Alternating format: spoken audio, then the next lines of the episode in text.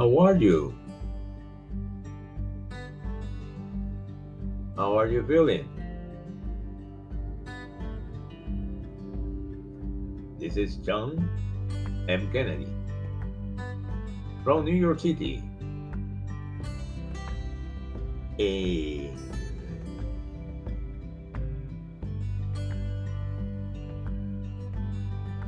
Poemarium.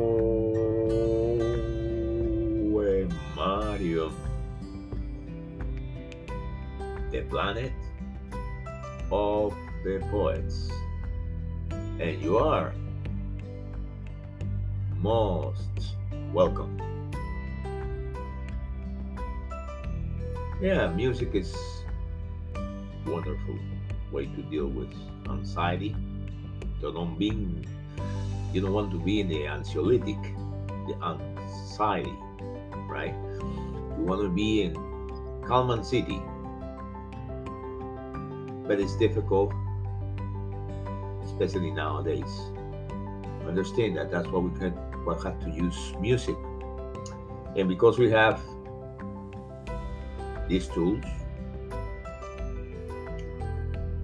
podcastings or podcasters, in podcasts, well, you can listen to different sort of music. And also discover new types of music. This is we can do together.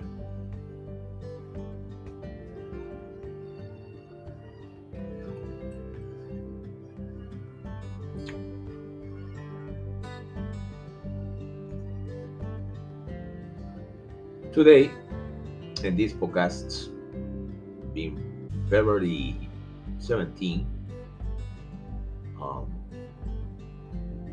I would like to introduce, or for those who know, or for those who understand, to know music, or his music, but for those who don't, well, for those who know, I will just uh, bring it back to your memories.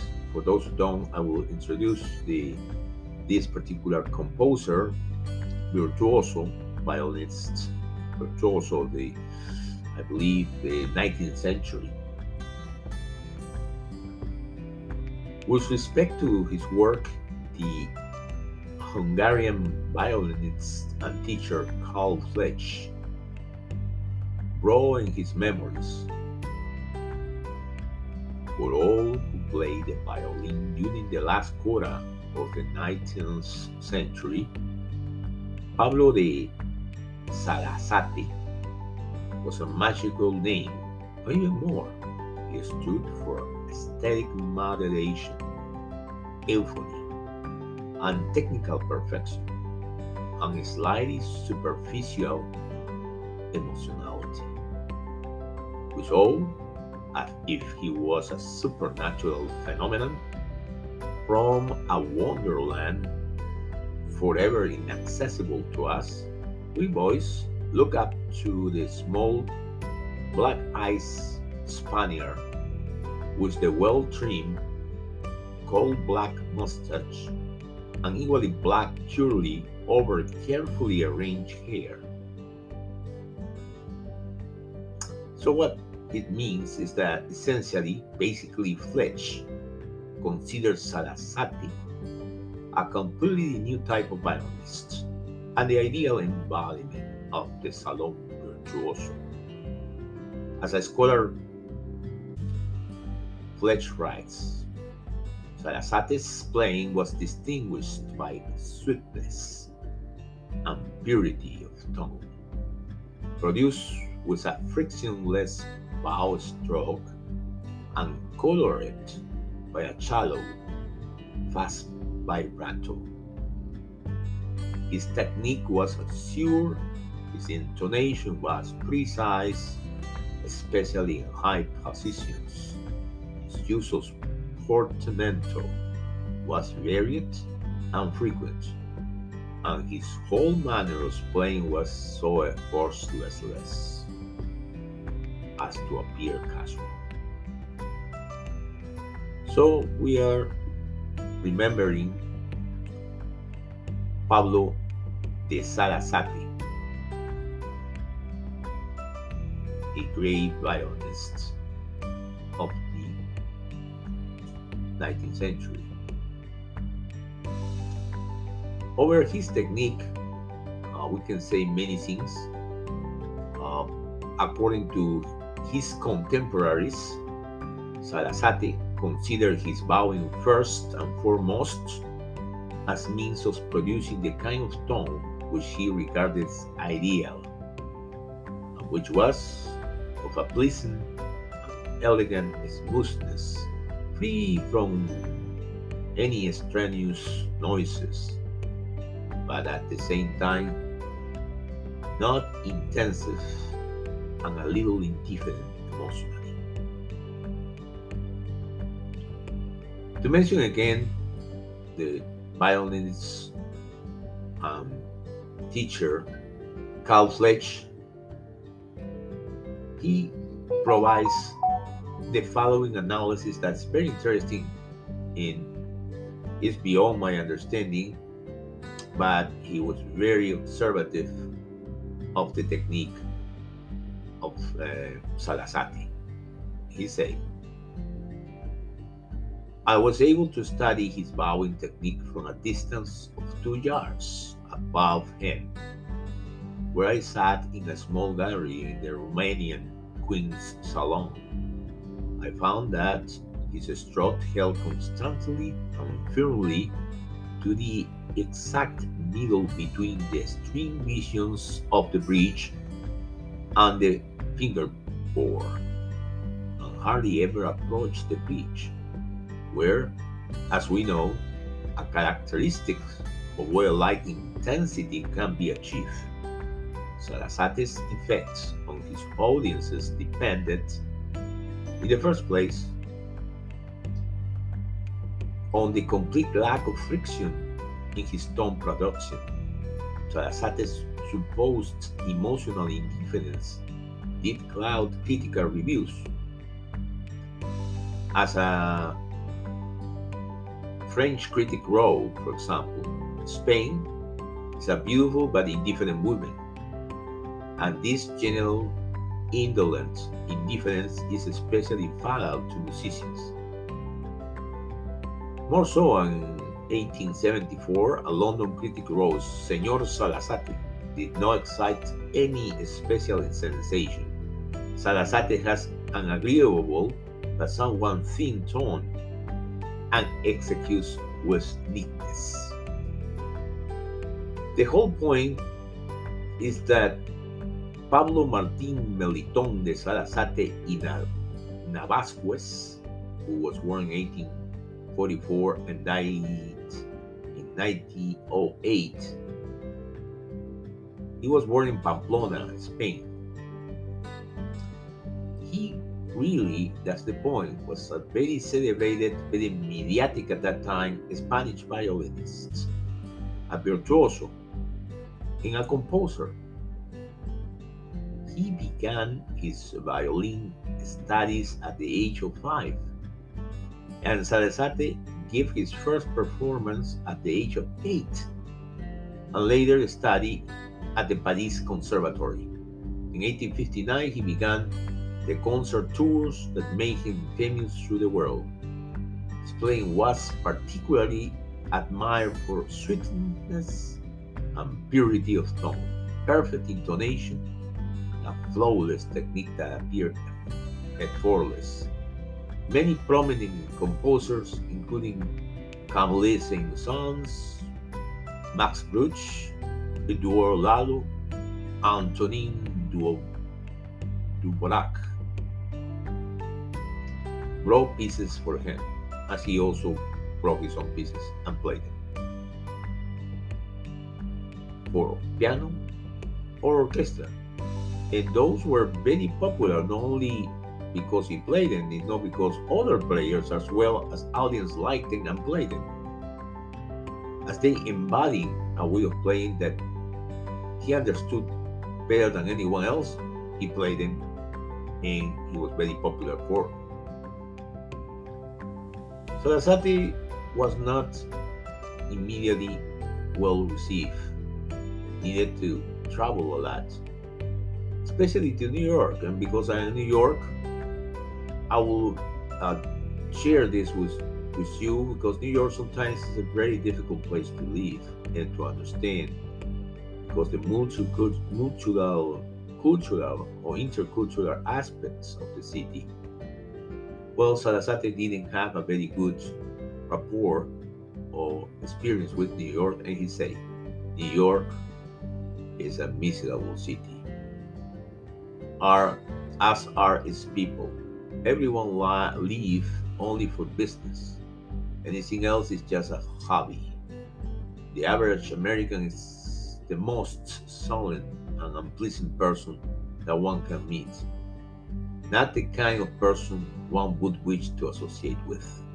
Well, that's uh, the part that Sarasate found that we have to understand he's a very sensible person. This is another century, and things are different sometimes are more difficult today than in those days but you're always going to be challenging another important part of Sarasate is that he bestowed um, that he played first before he bestowed it bestowed it uh, he, he, he, plays a uh, Boissier Stradivari or Stradivari most famous violins for the family Stradivari, right? This is what he ha- he owns a 1720, 1724 Stradivari, I believe. And that one was bestowed at the Museum uh, of Music Paris or in France.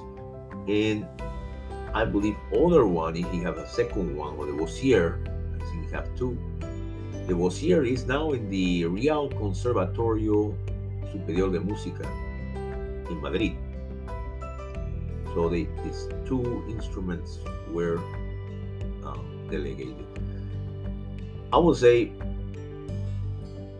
one or one or many influence that he have, many influence he have over composers, and you can read about it. You can Google it if you want uh, at, the, at Pablo de Sarasate.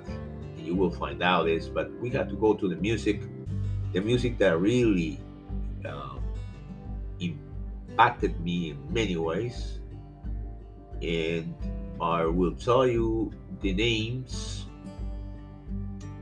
Uh, the first that we're going to find is uh, another owner, another virtuoso, a little more uh, closer to us from the 20th century, Yehudi Menuhin. He will interpret uh, the, the Habanera and the Malagueña, both Spanish names.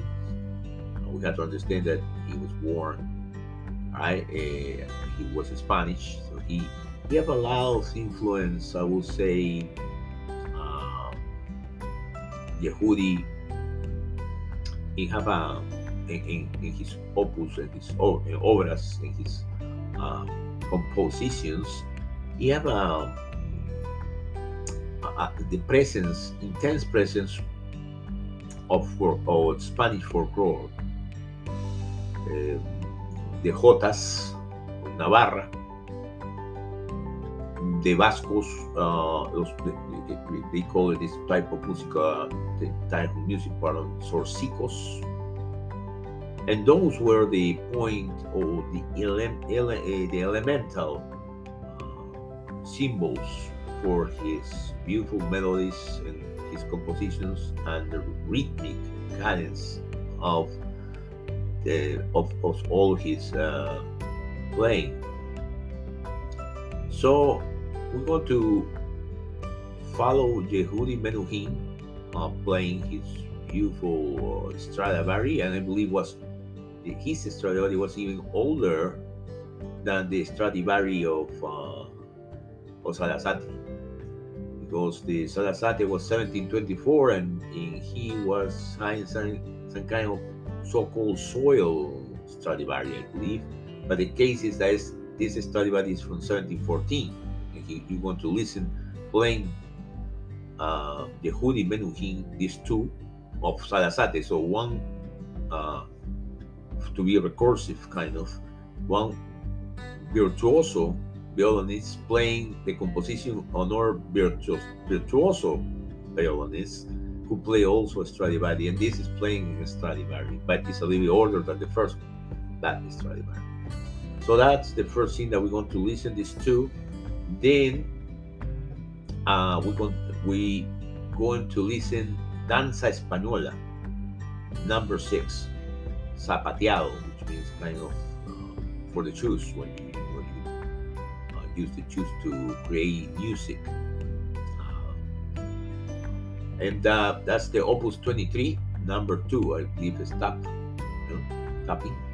Um, but uh, in that one, the, the, composer, of course, is Pablo Sarasate, and the artist is Marcus Jarula. I believe that was the pianist. And the other artist, the violinist, is uh, uh, a lady, which is Taiwan Zhang. After that, you will listen uh, the balada Opus 31 or 31st. It's beautiful. Um, composition of Sarasate. And this interpretation is going to be done by Rudolf Krenzler and the pianist I couldn't have at, at this time couldn't find that pianist's name so I'm sorry for that but you should enjoy this wonderful wonderful operetta one of the more beautiful things, the one that impacted me about Sarasate was his Carmen Fat, and it was one of the more popular uh, compositions, Carmen Fantasy, Opus 25. Uh, this is uh, done. You will you will listen the version, which one was the best version, I believe, is circa 2012, 13 or 14. Don't quote me on it uh, but one of those is a is, is it was done in a New Year New Year's gala concert in Novi Sad, which is in Serbia, by the Vojvodina or Vojvodina Symphony Orchestra, whose conductor was Bedislav Eskenderovich. Eskenderovich. Bedislav Eskenderovich all right, so um, enjoy that. And when you see that, when you go into the, this uh, that one, you will find out uh, that that piece, uh, the, the violinist needed to have, I don't know how many years of experience to be able to reproduce that piece in violin. But the sounds are completely out of this world, beautiful to say the least. And, and then it makes you wonder how come music can be that brutal, chanting at the same time. Absolutely a bliss. Put attention to that one. You will uh, enjoy it. I also has included in this particular this anthology of Sarasate a Caprice Basque. I believe this is a kind of, of, of, of, of French. That's another thing of Sarasate. He was well known in all the world at the time that he was playing and composing because he traveled a lot. He traveled for all Europe, he traveled to South and North America, as we spoke before. And this caprice Basque, which is backswing, is one of beautiful uh, interpretations, but this also virtuoso uh, violinist Antal Szalai. Then you have uh, also another name in French, Airs Español, which is Spanish tunes or Spanish airs. Uh, it's a good interpretation. You have another airs, the Gypsy airs, or Gypsy tunes this is very popular. I believe mostly the name original was in Germany, something called Singer Newansen, Singer Newason, or Watson, uh, which means gypsy uh, rain, you know, gypsy airs, um, which is a fantasy, really, gypsy style for violin and orchestra, and one of the most important compositions of Sarasate. The conductor on these gypsy airs was Lawrence Foster, and the violinist is Isaac Perlman. And I do believe that Isaac Perlman wore from Yehudi, eh, Yehudi Menuhin his violin, 1714, the Soil Stradivari. He owned, he owned, uh, he bought that from Yehudi. Uh, when I listened that, wow, I never knew uh, that that that kind of music is incredible, incredible to listen to it. Um, and and I has included uh, Sarasate himself. Now we have to think about this. One of the only virtuoso of the 19th century that was able to record his music because his popularity and because they admire him. He, his some of the pieces are recorded. So I, I, I compile that, and I put the gypsy airs to. You, you, it's, a, it's a little a little bit noisy because at the time they can capture uh, very well the sounds emitted by the violin, but they did a good job anyway. We can see, uh, we can see with the eyes that provides the mind because we have to hear. We got to hear how well he plays this violin, how the the words of uh, the, the, the teacher, professor Fletch, will uh, really uh, guide us to understand the prolificity of his uh, of his virtuosism in violin. So after 160 years, we will listen to this piece composed by by him and who uh, on which came uh, out as one of the most loved compositions of all the time. When he played this, he will have been 60 years old so. He will live four more years. And this was his uh, Zigeunerweisen, his Gypsy Airs, uh, or Gypsy Rain, composition that he wrote 26, 26 years early at, the, at that time. He, he wrote this in 1878.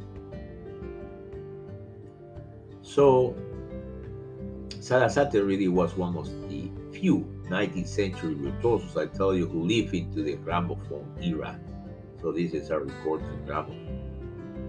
And most of his recordings were done in 19, 1904, 1905, 1903, but they offer a tantalizing evidence of his great performance prowess of prowess.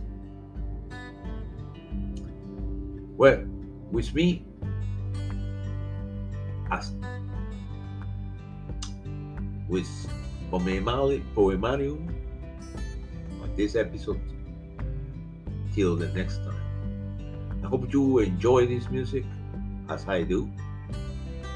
Enjoy the compositions of Sarasate and use it while you go to sleep or while you're driving. For driving is incredible, especially through the city or in any place. It, it, it not drive you crazy, drive you drive you with uh, with how I can say the music drive you into a way that you can take any um, any impromptus from other drivers or anything that is unforeseen in a more uh, at, least he has that particular impact on me. I could concentrate very well to what I'm doing when I'm driving, uh, which is driving and looking and scanning for anything that could happen and could be uh, of a problem uh, for others or for me, for the ones who are with. So enjoy it. And we going to meet again and oh imagine the planet of the poets. Bye bye.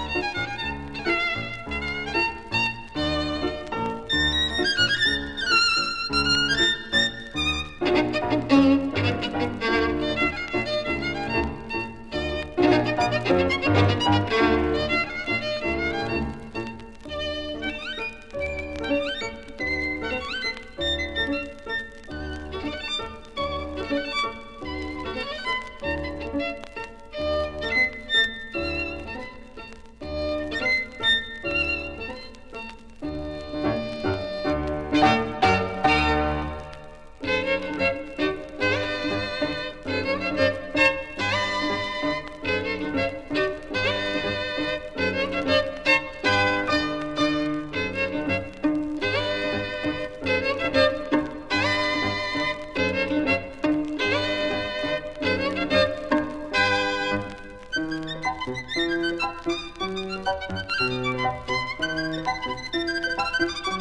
you.